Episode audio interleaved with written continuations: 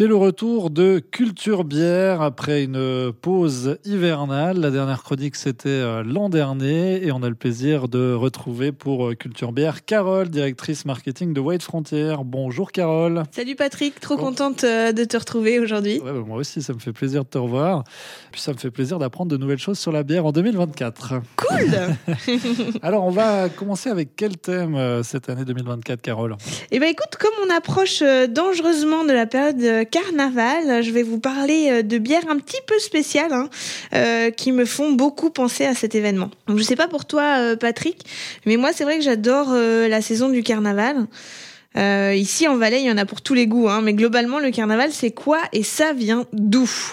Donc le carnaval est vraiment universel, hein, il existe depuis de très nombreuses années. Euh, il a autant été une fête païenne pour célébrer les morts ou chasser les mauvais esprits hein, qu'une fête euh, religieuse. Alors moi, le carnaval que je connais le mieux, c'est celui des catholiques. Hein, donc euh, je fais un petit rappel, 40 jours avant le début de la semaine sainte, les catholiques pratiquent le carême, une période de jeûne, hein, durant laquelle ils ne mangent plus ou presque plus de viande, plus de sucreries, euh, ils essayent de moins boire d'alcool, etc. Et carnaval était une façon pour eux de se rassembler pour finir les provisions, manger des choses grasses pour tenir le carême. Ils se déguisaient pour masquer les classes sociales euh, et euh, c'était vraiment une grande fête populaire d'amusement, d'excès, de, de spectacles avec cortège, etc. Mhm. mais alors quel rapport avec la bière, à part que de nos jours, pendant le carnaval, on en boit pas mal? Hein Oui, on en boit pas mal. Bah pour moi, carnaval, c'est aussi les pâtisseries qui vont avec, hein, euh, les merveilles, les gaufres, les crêpes, des beignets et bien d'autres. Et euh, savais-tu, Patrick, que depuis quelques années, un nouveau style de bière est apparu, les bières dites pastries? Ah, je les connais pas, celles-là. Eh ben, les bières pastries, c'est quand la bière rime avec pâtisserie, finalement. Mmh. Donc, euh, l'idée, c'est de créer une bière riche, gourmande, souvent un petit peu plus sucrée, qui peut nous rappeler fortement un dessert. C'est donc parfait pour carnaval. Hein. C'est une bière euh, qui vous donnera de, de l'énergie avant votre carême. Euh, c'est souvent des, des bières euh, voilà épaisses avec des ingrédients qu'on trouve facilement dans une cuisine, comme des fruits, des bouts de gaufres, de la vanille, du chocolat, de la noix de coco, ou même parfois carrément la, la cuillère de, de, Nutella. Alors qui a inventé ça? On n'est pas tout à fait sûr, mais il semblerait que ce soit les pays scandinaves et notamment une brasserie suédoise hein, qui s'appelle Omnipolo. C'est une brasserie hyper hyper hyper réputés euh, dans le monde de la craft.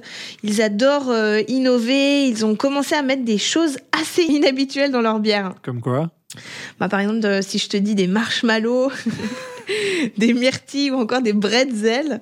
Euh, mais globalement, ce style de bière est apparu d'abord sur les sur les stouts, hein, donc les bières noires bien torréfiées. Mhm. On y ajoutait des ingrédients pour adoucir, donner un goût riche et original, et on appelle ça des pastries stout. Et aujourd'hui bah aujourd'hui, tu peux mettre pastry euh, devant n'importe quel style euh, de bière, mais globalement, il y a deux grandes familles qui se font euh, remarquer dernièrement.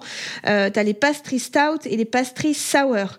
La première, on est sur une bière noire assez sucrée, riche, presque licoreuse. On peut y ajouter de tout, hein, du beignet, du chocolat blanc, du caramel, même du brownie. La deuxième famille, c'est les, les pastry sour. Ce sont plutôt des bières acides, très souvent brassées avec de grosses quantités de fruits.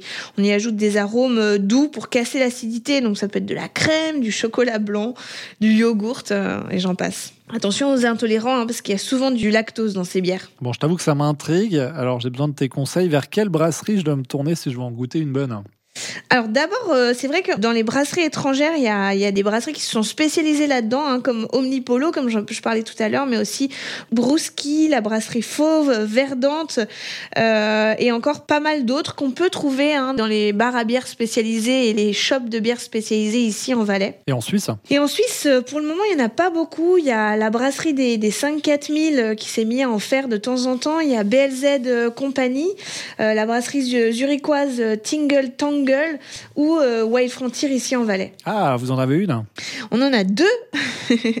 la première, c'est euh, la bière qui s'appelle Péché Mignon. C'est une pastry stout euh, framboise, vanille et lactose. Et sa particularité, c'est qu'il y a 30% de purée de framboise dedans. Donc et il y a beaucoup beaucoup beaucoup de vanille. Euh, le lactose va adoucir euh, l'acidité.